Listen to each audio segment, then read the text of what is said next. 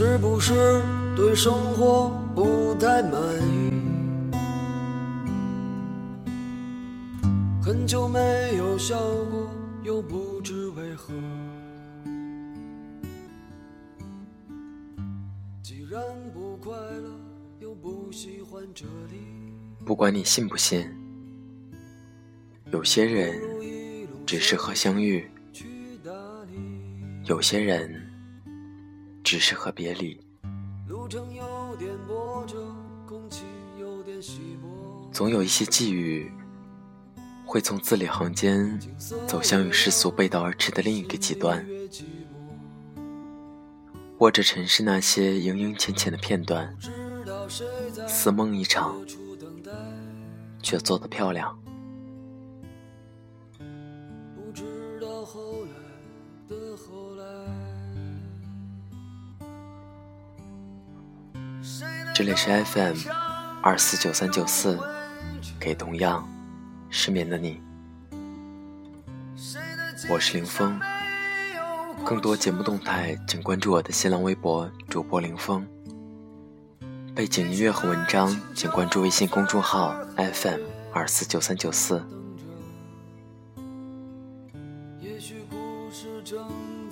今天的文章来自于网络。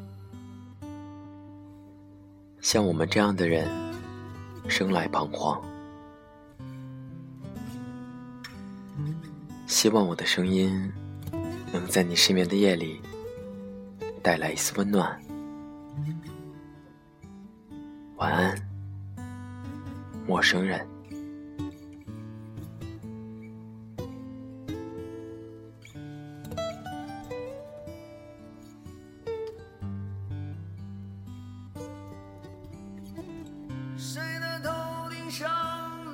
假期补课一个月，有两个学生想来到我的班级参与补课。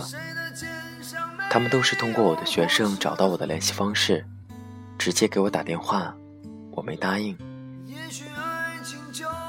其中有一个连续打了三天，在我最后一次拒绝的下午，跑来办公室找我。看他一直坚持，我勉强应允。所谓补课。是不符合教育厅规定的，但由于下学期我们学校搬迁会耽误一些时间，学校行政在申请表里将补课改为延迟放假。一直坚持要来班上的第一个学生，就读的是省城名气不错的学校，没有假期补课的安排，所以才想要来我的班上。另一个学生我也答应了，他找到了我高中的化学老师。他是高考落榜的复读生，我的化学老师说，他补完假期的课就走人，不会给我造成什么影响。对于这两个插叙学生，我都没有收他们的补课费，只是说了句：“你们实在过意不去，走的时候可以买点糖分给大家。”我和男同学开玩笑说：“这个班六十多个人。”就十来个女生，可能你们都审美疲劳了。现在来了两个女生，一定要照顾好她们，不许让其他班男生接近。插曲一不愧来自省城，名校生就是名校生，举手投足间都透露出一种优秀的气质。尽管他借了和班上学生一样的校服，穿出的。却是一种与众不同的招人喜欢。上课的时候，他反应迅速，回答问题勤快，思维清晰，逻辑严密。加之课后喜欢和身边的人探讨问题，很快就融入了这个班级。几个科任老师私底下也跟我说：“你们班新来的那个女生不错，很勤奋，很踏实。”我说：“你说的是哪个？”我们班一共转来两个女生啊，她们似乎就根本没有注意到插曲二。坐在角落，成绩不突出，又不善言表。插曲二和很多班上的同学一样，是老师们听不到的低分贝声音，是一首歌里可有可无的音符。更何况，插曲二没有插曲一长得好看。一个人还没有成功之前，而且没有出众的外形条件，遭致的忽略和冷眼旁观，都是合乎情理的自然。他唯一可以做的，就是拼尽全部力量，咬着牙，和那些低在尘埃里的声音对话，不去抱怨叹息，在没有掌声和赞许的时刻，还能做刚强的自己。用自己的节奏，把脚步丈量；用自身的毅力，摩擦出光亮，直到可以强大到神进云层，冲破天堂。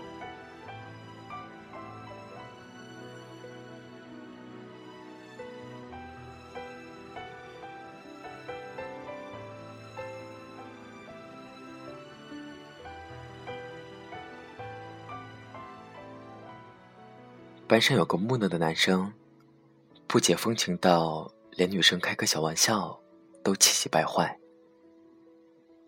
之前我说过，男女生之间要保持适当的距离。他是最忠实的贯彻者，和女生们始终保持距离，能不说话就不说话。自从插曲一到来，他开始变得有些不一样。正经如他，也会在班级日记的天气选项写上暴晒。我猜，他的天气除了暴晒，还多出了一抹色彩。我时常看见他和插曲一探讨问题，意见不一致会争得面红耳赤。他提高音量后，插曲一就默默地在一旁听他阐述，庆幸一切都还好。他们讨论问题，居然会意见不一致。看来他真的只是在意问题而已。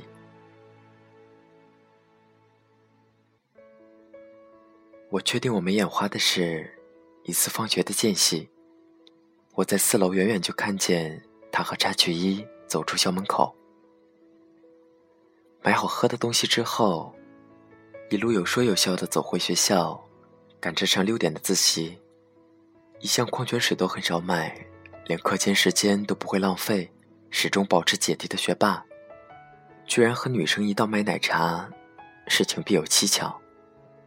与此同时，有一群男生围在教室门口，观望着这一切，等待发起一场惊动楼层的起哄。插曲二呢，似乎在哪儿出场都不应景。非得说一下插曲二，是一次数学考试，题目较难。班上平均分九十六，大家都兴奋地讨论着试卷，只有他拿着四十多分的试卷，在座位上沉默不语。我想过去给他一些鼓励，却又止步不前。作为一个经历过高考却又落榜的人，这样的打击于他。应该是习以为常了。而这个数学普遍较好的班级，按计划不出意外，每一个人都必然考取大学的班级，和他是格格不入的。看过很多励志故事，却没有哪一个会讲其貌不扬或身残志坚的主人公一直在努力，却最终一事无成。相信励志故事的人。只会觉得自己的经历和别人的相似，却没有去想自己能不能到得了别人的结果。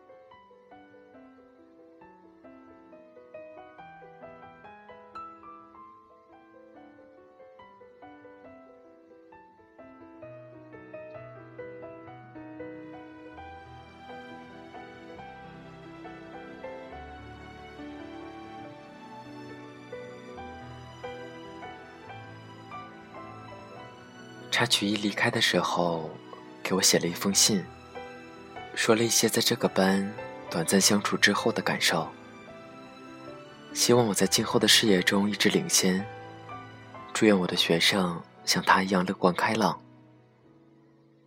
对于他的离开，很多科任老师都深表惋惜，觉得他是考名校的好苗子，要是能留下来跟班走就好了。至于插曲二，根本没人希望他留下来。学校也有规定，正规班不能收补习生，一旦被查到将严惩。如果是今年已经上了本科线没去读的，可以酌情考虑。插曲二又来找我，希望我帮帮他。他说：“我已经上了你这条船，你就帮我一下，把我送到对岸。”我说：“住宿名单之前就核对好了，就算你一起过去也没地方住。”他说：“我可以租房子到外面住，我可以走读。”我说：“学校是不会同意的。”他说：“我一直都很努力，但还是跑偏了一段时间，高考才考成这样。我真的很想用这一年。”重新来过。我进了这个班级，良好的学习氛围让我看到了希望。我真的很需要你帮帮我。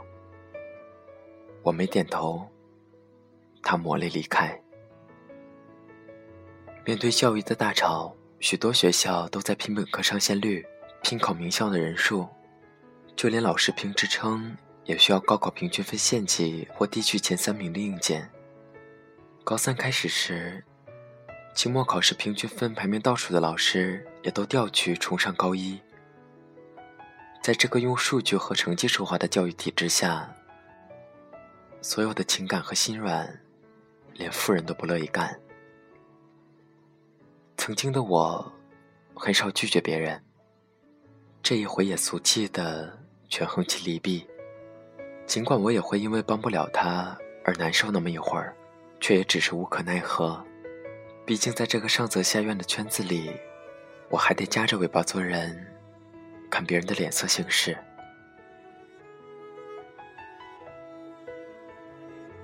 后会无期里，王珞丹有一句台词：“你不必对每一个过客负责，也不用对每一个路人说教，只能祝大家一切安好。”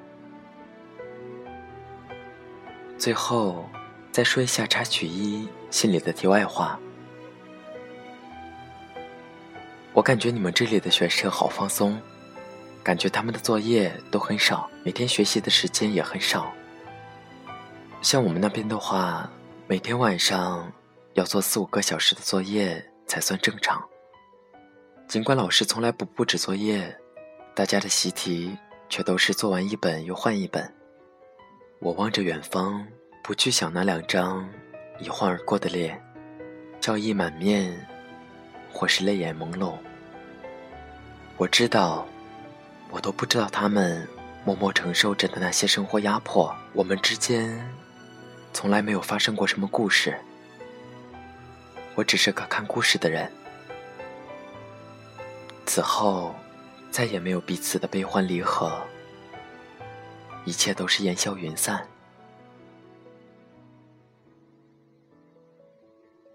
不管你是插曲一，还是插曲二，或者千千万万没被留意过的曲目，唯愿你都能成为你自己的主旋律。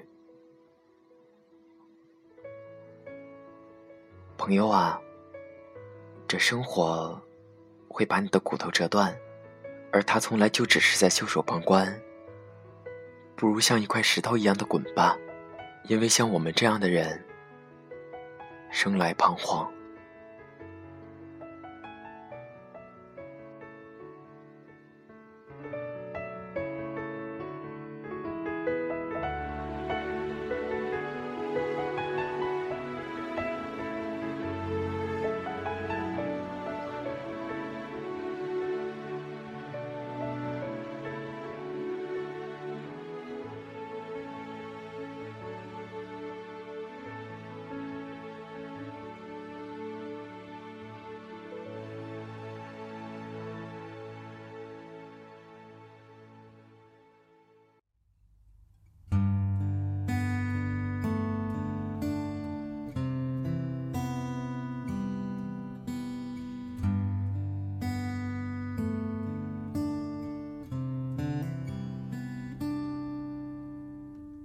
是不是对生活不太满意？很久没有笑过，又不知为何。既然不快乐，又不喜欢这里，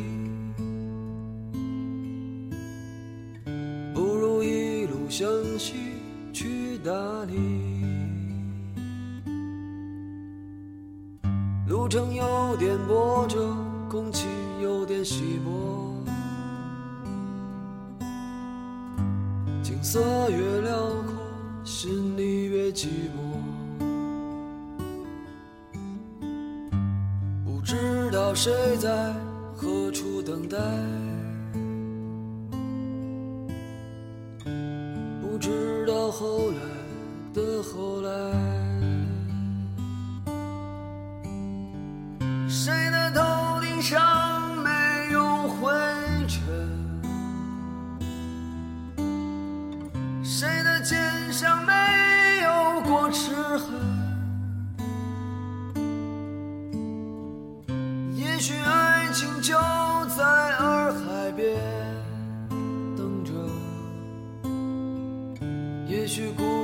正在发生着。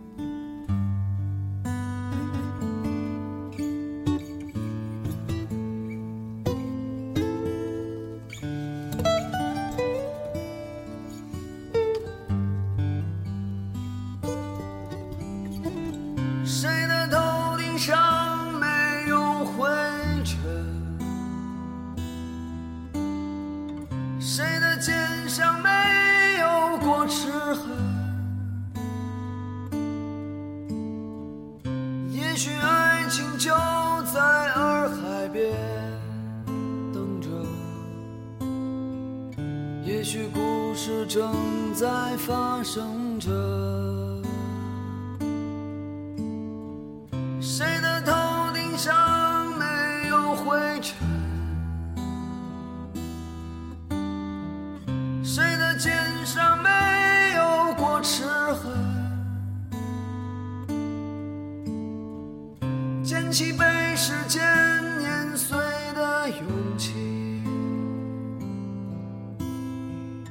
让双脚沾满清香的你。